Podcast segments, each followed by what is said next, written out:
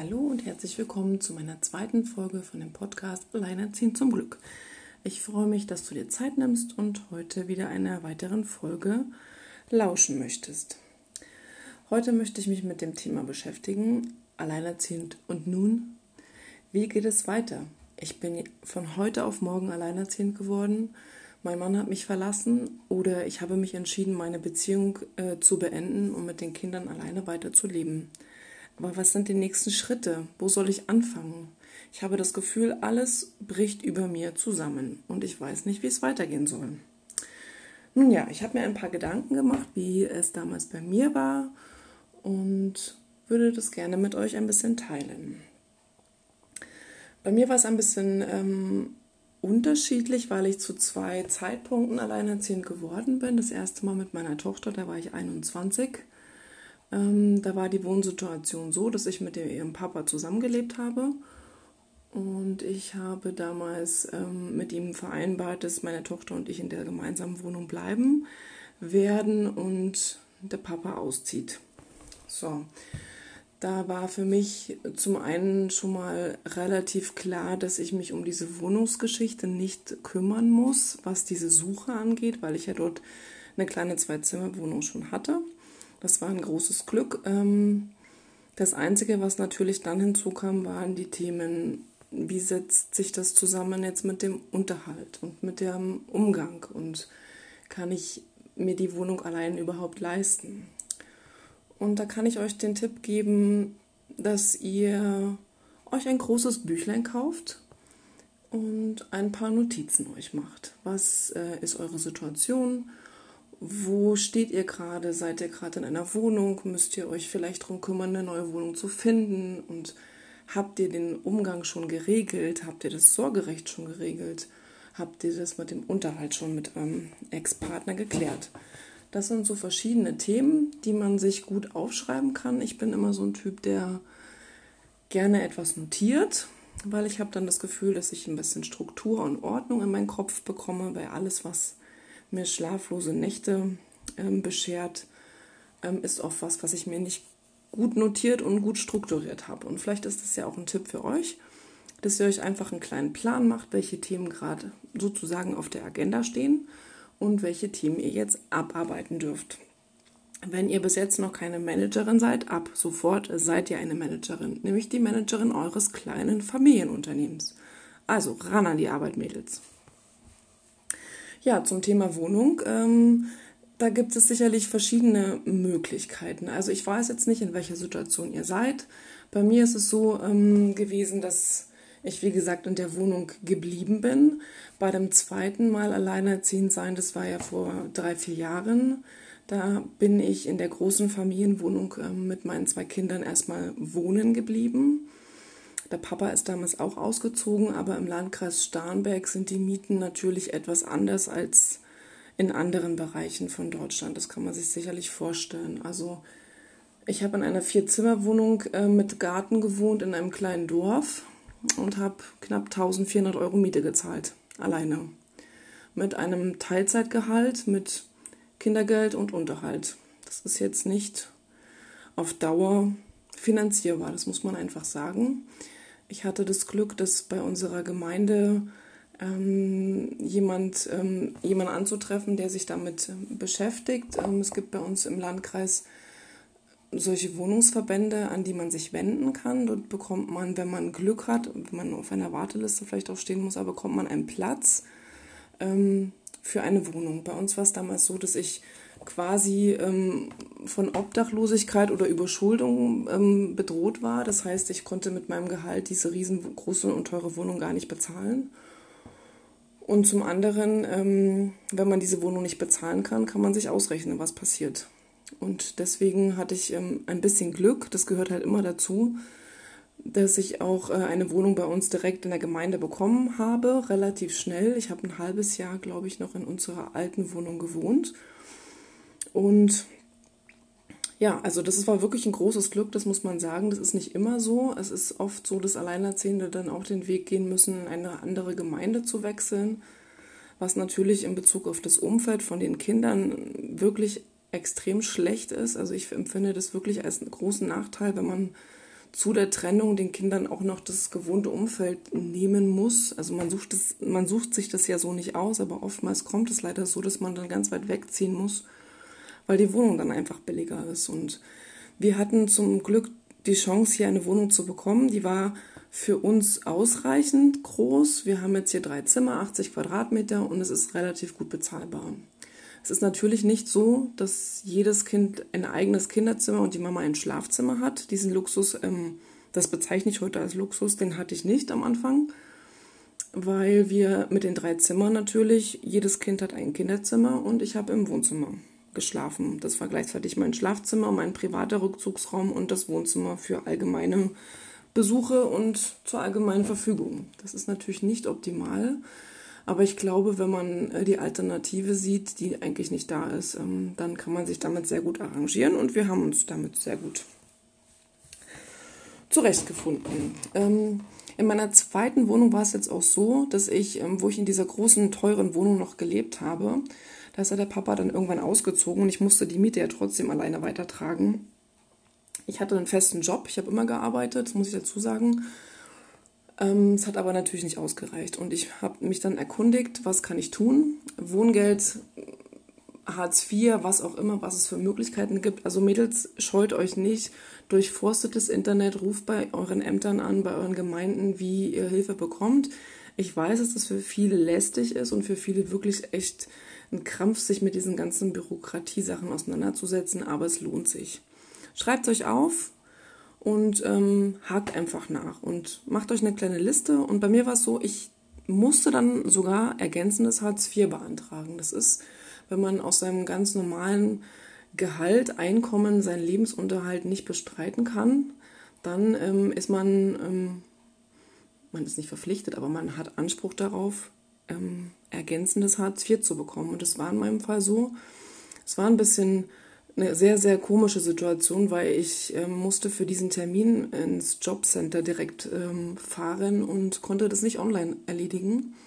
Und ich musste mir auch einen Tag Urlaub nehmen. Also von meinem bisschen Urlaub, was ich hatte, ich hatte keine 30 Tage Urlaub, ähm, musste ich mir dann einen Tag frei nehmen und dort einen Tag auf dem Amt zu verbringen mit mehr oder weniger seltsamen Menschen. Ich möchte jetzt keinen verurteilen, aber ich ähm, habe nicht gedacht, dass ich mal in die Situation komme. Ich bin immer arbeitend gewesen oder habe mich weitergebildet, wie auch immer. Ich war jetzt nie arbeitslos in dem Sinne, wie manche vielleicht denken oder manche vielleicht auch sind. Ich verurteile das auch nicht, aber worauf ich hinaus will, ist, man muss unbequeme Wege manchmal gehen, wo man wirklich sich als Bittsteller fühlt und sich an eine Reihe stellt mit Leuten, wo man schon denen ansieht, die haben einfach keine Lust zum Arbeiten.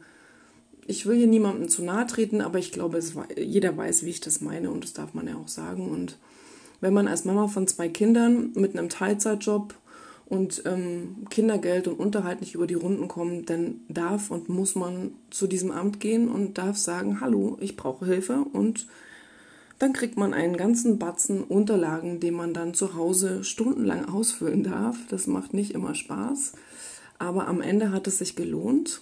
Also ich muss sagen, ich habe ähm, einige Kosten übernommen bekommen. Ich habe auch den die Kaution für meine neue Wohnung, die ich nicht bezahlen konnte, die habe ich vom Arbeitsamt, Arbeitsagentur vorgestreckt bekommen in Form eines Darlehens. Das durfte ich dann 18 Monate lang abzahlen. Das war natürlich auch ein kleiner Batzen. Aber immerhin. Und ich muss sagen, dass diese Monate in dieser teuren Wohnung ähm, natürlich konnte man keine großen Sprünge machen. Ich habe niemals die komplette Miete als Zuschuss bekommen, sondern es wird natürlich immer gegengerechnet, was man verdient. Als Einkommen zählt immer Kindergeld, Unterhalt, dein Teilzeitjob. Und am Ende bleibt unterm Strich, wenn du arbeiten gehst, nicht viel mehr übrig als ein Hartz-IV-Satz. Aber es blieb ein bisschen was übrig und es hat sich gelohnt und ja, vielleicht habt ihr auch das, ähm, den Mut und einfach die, die Möglichkeit, zu jemandem zu gehen und um Hilfe zu bitten. Ich kann euch nur sagen, es lohnt sich. Thema Wohnung haben wir jetzt ein bisschen angerissen. Das nächste Thema ist das Thema Unterhalt. Das ist natürlich ähm, immer ein bisschen schwierig, weil es ist natürlich zwei Personen, die sich trennen. Das funktioniert meistens nicht so, dass beide gleich verständig sagen, ja, okay, wir trennen uns jetzt und haben uns lieb weiterhin und du kriegst so und so viel Geld. Also bei den meisten, die, wie ich das kenne, ist es mehr oder weniger schlecht. in der Kommunikation und wenn es ums Thema Geld geht, äh, hört die Freundschaft und auch die Liebe sowieso auf. Das heißt, da kann ich euch nur den Tipp geben, ähm, holt euch ähm, Rat beim Jugendamt, scheut euch nicht dorthin zu gehen. Dort gibt es äh, Beratungsstellen für Unterhaltsrecht, dort gibt es tolle Sachbearbeiter, es gibt immer Leute, die sagen, boah, das Jugendamt, das macht gar nichts. Aber ich habe bis jetzt immer nur positive Erfahrungen gemacht und ich kann euch nur sagen, nutzt, nutzt dort die Leute, nutzt diese Gelegenheit, euch dort zu informieren und euch auch um Hilfe, also euch Hilfe zu holen. Das ist ganz wichtig. Ähm, in meiner ersten ähm, gescheiterten Beziehung, sage ich mal, mit meiner Tochter, ihrem Papa, war es wirklich so, dass es leider nicht so funktioniert hat mit dem Unterhalt. Dort gab es immer wieder Schwierigkeiten. Ich, es musste Unterhaltsvorschuss beantragt werden.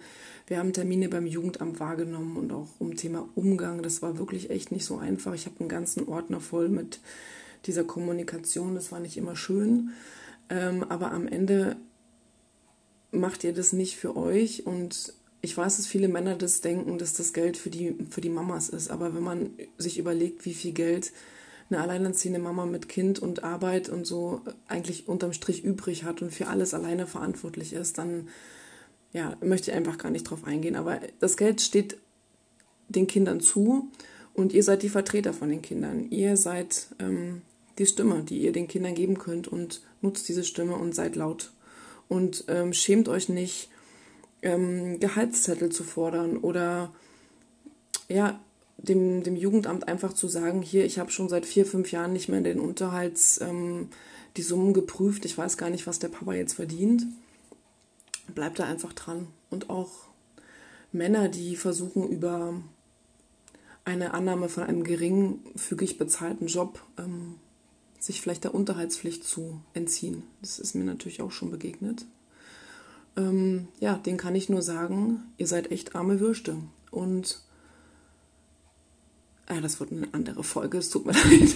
ähm, ja, auf jeden Fall bleibt da dran, wenn ihr irgendwas rausbekommt, ähm, ob der Typ arbeitet oder was er arbeitet, wo er, wo er sich aufzufinden, wo er aufzufinden ist, äh, nutzt da jede Chance. Es ist äh, das Geld, was euren Kindern zusteht.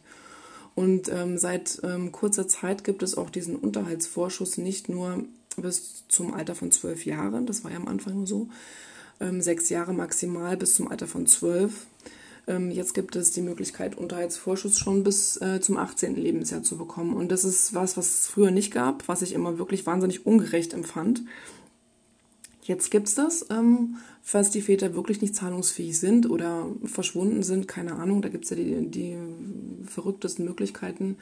Aber geht zum Jugendamt, informiert euch. Es ist wirklich wichtig, weil das ist Geld, was ihr euren Kindern, was denen zusteht, womit ihr was anfangen könnt, wo ihr den Kindern ein schönes Leben ermöglichen könnt und sie müssen nicht an der Armutsgrenze leben. Ja?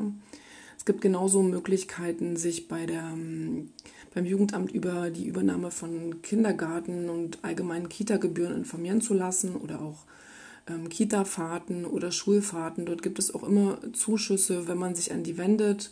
Selbst bei uns in der Gemeinde gibt es einen Förderverein der Schule, wo man sich an die netten Mitarbeiter wenden kann, wenn man sagt, hier, ich bin alleinerziehend, ich verdiene nicht so viel Geld und ich kann mir die Klassenreise nicht leisten. Ich weiß, dass das vielen ähm, vielleicht schwerfällt, auf die auf diese Mittel zurückzugreifen, aber ich glaube, Stolz ist an dieser Seite, äh, in diesem Punkt auf dem, ja, ist nicht, nicht angebracht, glaube ich. Also traut euch einfach und sprecht die Leute an und wenn ihr offen mit der Situation umgeht, werdet ihr offen behandelt und ihr habt keine ansteckende, furchtbare Krankheit. Ihr seid alleinerziehende Mamas. Ihr habt ähm, die komplette Verantwortung für euch und eure Kinder. Das ist nicht einfach und ihr müsst euch nicht schämen, wenn ihr Hilfe in Anspruch nehmt. Das möchte ich euch nur noch mal zwischendrin auf den Weg geben.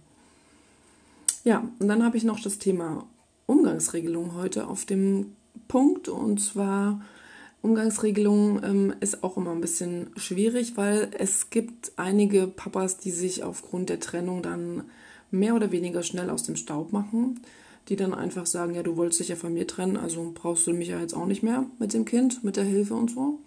Das ist natürlich völliger Quatsch.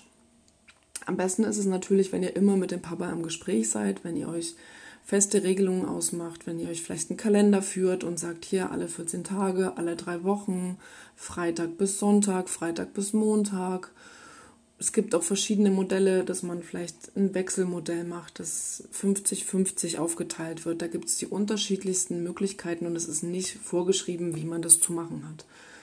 Man darf immer im Hinterkopf behalten, dass es zum Wohle des Kindes sein soll und dass ein Kind natürlich immer, auch wenn die Eltern sich trennen, ein Interesse daran hat und auch immer ähm, bestrebt ist, Kontakt zu beiden Eltern zu haben.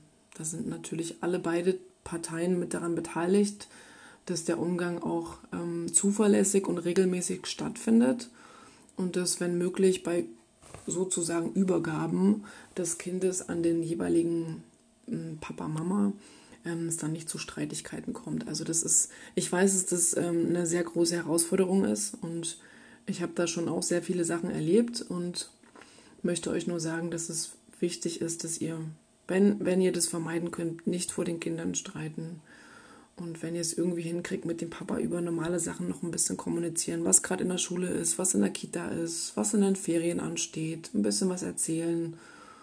Und es ist immer wichtig, wenn man sich einfach über die Kinder noch ein bisschen austauschen kann. Man darf als Eltern, ähm, nee, man darf als Paar getrennte Wege gehen, aber man sollte als Eltern an einem Strang ziehen.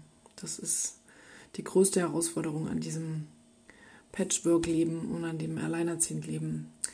Und es liegt aber nicht nur an euch, das ist schon klar, das liegt nicht nur mal in einer Hand, aber am Ende seid ihr diejenigen, leider, die das halt ausbaden dürft, müsst.